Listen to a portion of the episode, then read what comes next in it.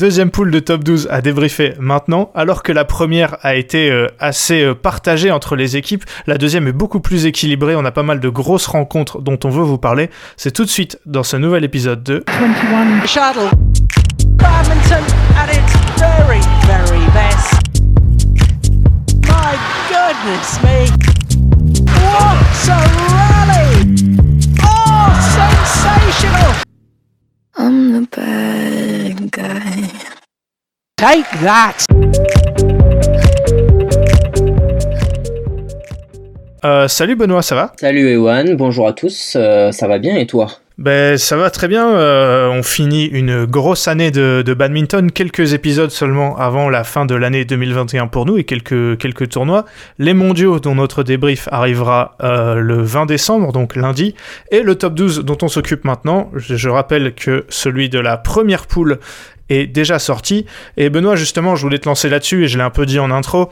Euh, autant la première poule, voilà, il y a eu des scores assez euh, expéditifs, autant la deuxième poule, c'est beaucoup plus serré. On le verra à la fin au niveau du classement, mais même euh, dans les rencontres, c'est beaucoup plus disputé.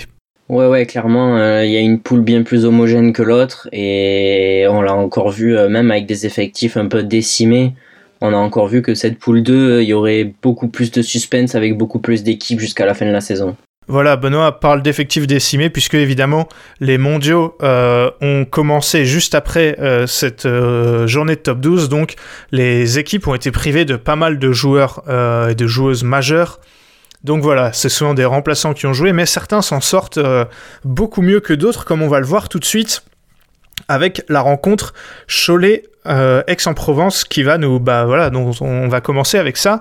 Et c'est Benoît c'est Aix-en-Provence qui a pris le, le meilleur départ avec euh, bah, deux grosses euh, paires qui ont qui étaient euh, présentes pour pour Aix euh, Chloé Magui et Maria Mitsova en double dame et Sylvain Grosjean, Ronan Labarre en double homme, ils ont respectivement battu euh, les paires Arnoux euh, Mahulette et Braque Corvée. Ouais, effectivement, Ex qui prend le meilleur départ avec euh, probablement deux des meilleurs joueurs de cette journée de top 12, Chloé Magui, Ronan Labarre. C'est une chance euh, de les avoir alors qu'il y a les mondiaux, parce que voilà, les deux Magui ne jouent plus à l'international, Ronan Labarre n'était pas qualifié. Donc Ex a clairement capitalisé bah, tout ce qu'il pouvait faire sur, sur ces deux premiers matchs. Ouais, tu dis bien capitalisé parce que derrière, il y a eu les quatre simples d'affilée et c'est là que, que Cholet a frappé très fort. Hein. Quatre victoires expéditives. Euh, Martin Oisan contre Alexandre Françoise, euh, contre Maria Mitsova, Fanny Arnoux contre Aurélie Peregrina et Elias Braque contre euh, Johan Barbieri, à chaque fois en 2-7. Et quand on voit les scores, euh, il n'y a jamais eu à redire, ça a toujours été euh, très large. Oui, oui, non, il y a clairement pas débat. Euh, a, a ben là pour le coup largement souffert euh, des absences. Euh, Lian Tan et euh, Adechambra déjà pour les simples, ça fait très très mal. Je dis pas que ça aurait complètement changé la donne, mais je le pense quand même un peu au fond. Oui, c'est ça, puisque finalement, côté, Cholet, aucun absent à cause des mondiaux, puisque leur seule absente, c'était Léa Palermo qui est, qui est blessée. Mais euh, donc, euh, c'était clairement pas le moment de, les prendre. Et pour Aix-en-Provence, là, tu les, as, tu les as cités, les deux joueurs de simple qui manquent. euh, bah, on l'a vu là que ça avait coûté, euh, coûté très très cher, parce que à chaque fois, ceux qui jouent d'habitude simple 2 bah, se retrouvent simple 1 et du coup ça décale tout et c'est très compliqué pour les, pour les équipes. Euh, Aix-en-Provence qui est quand même allé chercher le bonus grâce à la paire euh, Grosjean-Magui en mixte qui a battu la paire euh, Martin Oisan-Chouey mais euh, c'est quand même Cholet qui l'a emporté grâce à Samy Corvet et Gail Mahulette contre Ronan Labarre et Aurélie Peregrina. Tu l'as dit, c'était une chance pour Aix d'avoir Ronan Labarre, mais côté, Cholet, par exemple, quand tu vois la paire Samy Corvet et Gail Mahulette, pour une journée où il manque euh, autant de gens à autant d'équipes, euh, Cholet avait quand même une équipe très très très solide à l'image de ce mixte 1. Bah clairement, euh, Cholet, pour le coup, moi je sais que il me semble dans la preview, je les ai un peu sous-estimés. Ils ont un effectif intéressant, je disais, mais peut-être pas assez bon pour aller chercher la, les playoffs. Et en fait, l'avantage qu'a Cholet, c'est que eux, pour le coup, leurs meilleurs joueurs, bon, euh, hors Léa Palermo qui s'est blessé, mais euh, c'est des joueurs qui ne jouent pas ou peu à l'international, donc qui sont pas sur des championnats du monde. Et là, clairement, euh, bah, ils profitent de ça. Et on n'a pas non plus cité euh, qui était pas là du côté de Aix parce que je pense que ça aussi, euh, t'alignes une paire là-bas Akshurina en, en, mixte 1. bah peut-être que ça aurait fait 4-4. Alors c'est toujours avec des si, mais voilà, Cholet, Cholet a clairement profité de ça et l'a très bien fait. Et voilà, il faut, il faut le dire quand c'est bien fait aussi. Ouais, ce qui est, ce qui est intéressant avec Cholet, c'est que c'est une équipe très très compacte Mm. euh, en termes de nombre. Euh, ils ont quatre filles et trois garçons, donc euh, là avec la blessure de Léa Palermo, ils ont même trois filles et trois garçons. C'est toujours les mêmes qui jouent tout le temps. Quand on voit que les autres équipes ont des effectifs plus larges, mais donc ils ont des remplaçants qui doivent faire monter, eux peuvent se permettre de faire jouer toujours les mêmes. Qui, euh, je suis d'accord avec toi. Ils ont pas les meilleurs simples hommes, par exemple. Ils ont bon simple dame, c'est vraiment pas mal, mais tu dis ils ont pas forcément les meilleurs joueurs, mais en fait, euh, comme ils sont plus souvent là et qu'ils sont bah, souvent bons, euh, au final, on verra dans le classement que que ça paye. Donc ouais, euh, victoire, victoire logique de, Cholet, on peut dire. Est-ce que tu veux rajouter quelque chose sur cette rencontre? Non, non, je pense qu'on on en a bien parlé. On va donc tout de suite passer à la deuxième, Talence contre Arras. Aimez-vous le badminton Il s'agit là d'un sport qui ne déçoit personne. On parlait des équipes qui ont, comme Cholet par exemple, qui ont moins souffert de, des absences. Euh, côté Arras, c'était euh, c'était un peu un peu l'inverse. Hein. Euh, Marie Batomen, Chloé Birch, Rachel Dara, euh, Toby Penty, voilà, c'est les absences qui ont qui ont coûté euh, coûté cher. Alors que euh, côté euh, talent, ça a été moins euh, moins rude, j'ai envie de dire, puisque Clara Azurmendi et Rachel Onderich étaient pas là, Imke van der Haar non plus, mais notamment chez les hommes, ça restait vraiment pas mal. Bah oui, c'est ça. pour le coup, c'est sûr. Enfin, il y a eu y avait beaucoup d'absences côté talent, surtout chez les filles, mais les absences de Arras étaient tellement nombreuses et importantes que finalement talent ça avait de la marge. Et, ouais, c'est vraiment le mot. J'ai l'impression c'est avait de la marge. Voilà, victoire 6-2 euh, de, de Talence. Ça s'est notamment décidé dans les simples, hein, euh, où euh, bah, Arras s'est un peu un peu fait balader. Ils ont chez les chez les filles, ils ont dû faire jouer Romane de Sailly qui, qui dépanne pas mal dans cette équipe en deux. Elle a perdu contre Florian Nurit. Alors que bah, Émilie Lefel, qui est une joueuse de double, a perdu euh, donc en simple contre euh, Lise Broya, la, la, la cadette. Dans les simples hommes, Christopher Beron, lui, côté Arras, est venu dépanner aussi. Il a perdu contre Thomas Fourcade. Euh, et Léo Van Gisel, qui lui d'habitude joue simple 2, est passé simple 1. Et même si euh, il a été très très bon depuis le début de la saison en top 12, euh, Léo Van Gisel, là, face à, à Lucas Clairbout, euh, on a vu avec cette défaite 21-13, 21-12, qui, voilà, il y avait encore un, un gros gap entre euh, lui et les joueurs du niveau euh, top français comme Lucas Clairbout. Oui, clairement. euh, après, c'est pas c'est pas une insulte de perdre contre Lucas Clairbeau. Hein, on parle de des 4-5 meilleurs joueurs de de simple homme en France et en plus on sait que Lucas Clairbeau euh, quand il joue avec le maillot de talent c'est toujours compliqué à jouer maintenant voilà euh, franchement euh, c'était trop compliqué pour Arras t'as cité des joueurs qui qui jouent d'habitude un niveau en dessous Prénat euh, voire c'est quoi peut-être N3 Arras si je m'abuse Ouais, c'est ça. voilà, donc c'était trop dur. Enfin, quand on voit que Chris Hadcock en, en double mixte prend 21-4, 21-10, sans faire offense à sa partenaire, encore une fois, mais. Et puis même pour elle, c'est pas un cadeau de se retrouver à, à jouer un, un mixte 1 de top 12. Clairement, ouais. Euh, Chris Hadcock qui lui a remporté son, son double homme avec Chris Langridge, les, les deux Anglais. Ils avaient déjà joué ensemble à la rencontre d'avant, c'était contre Cholet, ils avaient été plutôt décevants, ils avaient perdu. Là, ils affrontaient euh, euh, Jordan Corvée et Bastien Kersody, qui est quand même une, une bonne paire avec deux bons joueurs français. Mais c'est finalement les Britanniques qui ont gagné euh, en 3-7, 21-15 au, au troisième set. Euh, Benoît, cette fois, ils n'ont pas perdu, mais ça a été compliqué pour les, deux Chris. Ça a été compliqué, mais en même temps, voilà, on sait qu'il ne joue plus beaucoup et en face, c'était une paire, à mon sens, bien meilleure que celle euh, qu'ils avaient affrontée à, Cholet. Et on voit quand même que ça commence un tout petit peu à se régler parce que je, pense qu'ils auraient affiché ce niveau-là à Cholet et ils auraient pas perdu ce match. Euh, Talence qui est voilà qui a pas stoppé sa marche en avant et qui a gagné aussi le, le, le double dame. Euh, la paire Breuya Folman qui bat la paire euh, de Saï euh, Béron.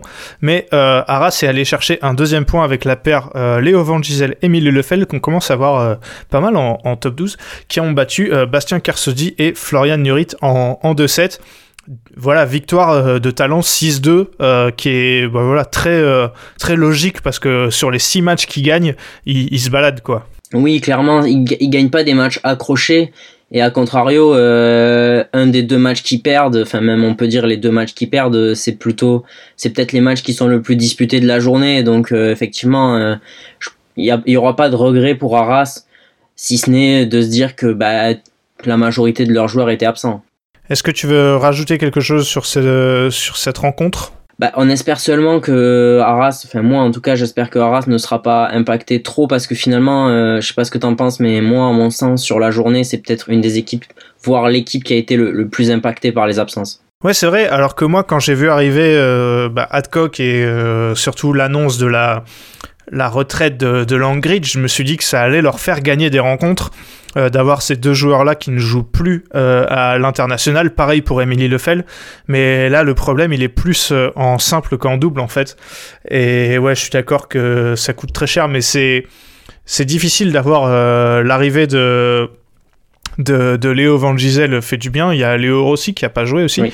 Mais euh, c'est vrai que c'est c'est c'est en simple que ça leur que ça leur coûte cher. On passe à la dernière rencontre. Marom contre Mulhouse.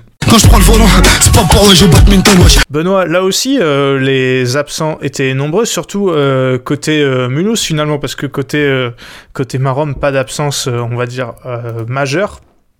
Euh, pour Mulhouse, je peux citer euh, notamment euh, Jessica Pugh, surtout Tom Jikel, on va pas se mentir. C'est quand même Mulhouse qui l'a emporté, mais assez difficilement. Euh, ça avait plutôt bien commencé pour, pour Marom avec la victoire d'Elena euh, Komendrovskaya en simple contre euh, Margot Lassis. Euh, mais c'est finalement en double que euh, Mulhouse a fait la différence, notamment avec les frères Lovang en double homme qui ont battu la paire Lamiro euh, Mayo en 3-7, 21-18 au troisième set. Celui-là était, assez serré. Pareil pour le mixte avec Arnaud Merclé et Camille Pognante qui ont battu Benoît Bulto et Anna Karkos, la, joueuse finlandaise, en, en 2-7. Finalement, Mulhouse qui a eu un peu de mal sur, certains matchs, mais quand on regarde le score, euh, Benoît, enfin le- les scores des matchs, cette victoire 5-3, elle est assez logique. Oui, oui, elle est assez logique. Euh, je dirais pas que Mulhouse a eu de la réussite, mais un peu, parce que tu vois, Arnaud Merclé, ça passe pas très très loin des mondiaux, tu vois, en termes de, de performance. Enfin, ça pourrait y être. Margot Lambert, c'est un peu pareil, c'est juste que sa paire, elle a démarré tard avec Antrad, mais il y aurait aucun scandale à ce qu'elle y soit. Euh, ils ont ils ont profité de ça, euh, mais bon, on sait que Mulhouse a pas eu toujours eu de réussite euh, depuis le début de la saison, et en soi, au vu des effectifs et et de ce que proposent les deux les deux équipes, euh, enfin moi je trouve pas que qu'il y ait scandale, et puis il y a d'autres matchs où, enfin il y a pas mal de matchs même où euh, où finalement les scores sont pas tant que ça. Ouais, c'est ça, bah, notamment la victoire de Arnaud Merclé en simple contre Baptiste Lamero ou celle de Raphaël Gavois contre euh, Benoît Bulto. Ouais, je suis d'accord avec ce que tu dis, c'est vrai que euh, là, Mulhouse a des joueurs qui joueront les mondiaux euh, bientôt, et je pense au même que toi, hein, Arnaud Merclé et, Margot Lambert notamment, mais du coup, ça fait qu'ils ont quand même une équipe très très très solide, alors que côté bah, Marom, bon, leurs deux meilleurs joueurs, on le sait, on l'a déjà dit, c'est euh, Julien Maillot et Elena Komentrovskaya. Et ça s'est encore vu parce que euh, ils rapportent euh, deux points sur euh, les trois qui ont été, qui ont été, qui ont été remportés. Bah c'est ça, pour le coup eux leurs deux meilleurs joueurs sont là et en même temps tu te dis qu'ils peuvent difficilement faire mieux, je sais pas ce que ce que t'en penses mais enfin Juliane Piron qui prend un match, moi personnellement euh, je m'attendais pas à ce qu'elle soit capable de battre euh, la, la le- enfin gagner le simple homme euh, face à Mulhouse, tu vois.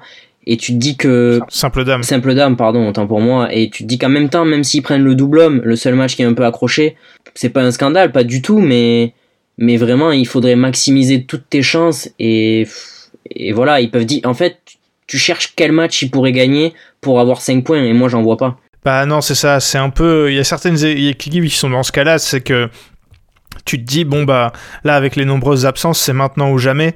Et du coup, même, même avec des absences pour les grosses équipes comme euh, là en l'occurrence euh, Mulhouse, euh, bah ça, ça ne passe quand même pas. Et du coup, tu te dis que bah, la saison est forcément très compliquée pour Marom quand tu pars de ce principe.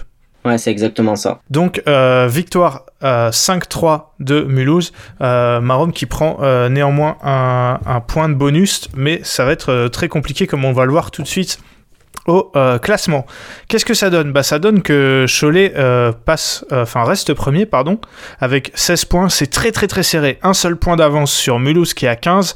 Derrière on a Arras et Aix-en-Provence à 14, Talence à 13. Et ensuite du coup on a euh, Marom à 6 derrière, mais Benoît, euh, en vrai, après 4 journées, 3 points qui séparent 5 équipes, c'est quand même assez incroyable. Et bah voilà, moi j'ai hâte de voir la deuxième partie de saison, surtout dans cette poule. Bah clairement, quel régal, j'ai envie de te dire. euh, je pense que toi et moi, on avait plus ou moins annoncé que Marom allait descendre. Enfin, allait, oui, allait terminer dernier de cette poule. Et après, euh, je sais pas si on avait annoncé ce scénario, mais en tout cas, il donne envie de, de voir la deuxième partie de saison. Et ouais, clairement, euh, tout le monde a sa carte à jouer en fait. Rien n'est rien n'est joué, même pour la première place. Voilà, la deuxième partie saison, ce sera à partir de la sixième journée le 29 janvier, mais avant il y a la cinquième, donc la dernière journée de la phase allée, ce sera le 8 janvier. Et on le disait dans l'épisode de la poule 1, mais le fait que la tournée indienne euh, démarre quelques jours après fera qu'il y aura sûrement aussi de, de- de nombreux absents, mais ça dépendra vraiment des joueurs qui s'engagent euh, à aller sur cette, sur cette tournée. Euh, on va passer par l'étape des pronostics sur la prochaine journée. Benoît, qu'est-ce que tu penses de ces trois rencontres? D'abord, on a Arras qui recevra Marom. Ah, c'est compliqué, beaucoup plus que dans l'autre poule, je te cache pas. Euh, 4 partout. Ah, J'allais dire 5-3 Arras, mais moi aussi je vois une rencontre serré, assez serrée. ouais. ouais. Mulhouse qui reçoit Aix. Mulhouse qui reçoit Aix. Euh, ça aussi, hein, c'est compliqué à pronostiquer. Je pense qu'il y aura pas mal d'absents pour le coup. euh, côté Mulhouse, je suis pas sûr que Arnaud Merclé ou, ou Margot Lambert soient là. Ronan Labarre, pas sûr non plus. Euh, 4 partout. Dans le doute, quand on sait pas trop, un petit 4 partout, ouais, je vais te suivre aussi parce que j'avoue que euh, j'ai du mal à, à pronostiquer ce match. Et euh, pas facile non plus, Cholet qui reçoit Talence. Euh, Cholet qui reçoit Talence, euh, pff, ouah, là c'est dur aussi, mais écoute, euh, moi je pense que c'est le moment pour Cholet de creuser l'écart, euh, 6-2 Cholet. Ouais, je, je vais dire, euh, je vais dire 7-1 Cholet. Ah oui. ouais, moi aussi, je pense que s'ils ont la même équipe que la même équipe que qu'aujourd'hui, enfin ce, ce, ce samedi, ça peut être euh, ça peut être vraiment euh, vraiment pas mal et c'est également l'occasion, ouais, tant qu'il y a des absents de, de de prendre de l'avance pour Cholet. Tout ça, ce sera donc le 8 janvier, donc notre débrief arrivera euh, dans la semaine d'après. Merci Benoît d'avoir fait cet épisode. Merci à toi Ewan et merci à vous pour votre écoute. Donc nous, on se retrouve euh, lundi pour le débrief des mondiaux et ensuite euh, la semaine d'après pour notre dernier épisode de la saison. Ce sera une petite surprise et après, bah, ce sera à la, rentrée. On a pas mal de trucs euh, prévus pour vous. En tout cas, avant tout ça, portez-vous bien. À la prochaine.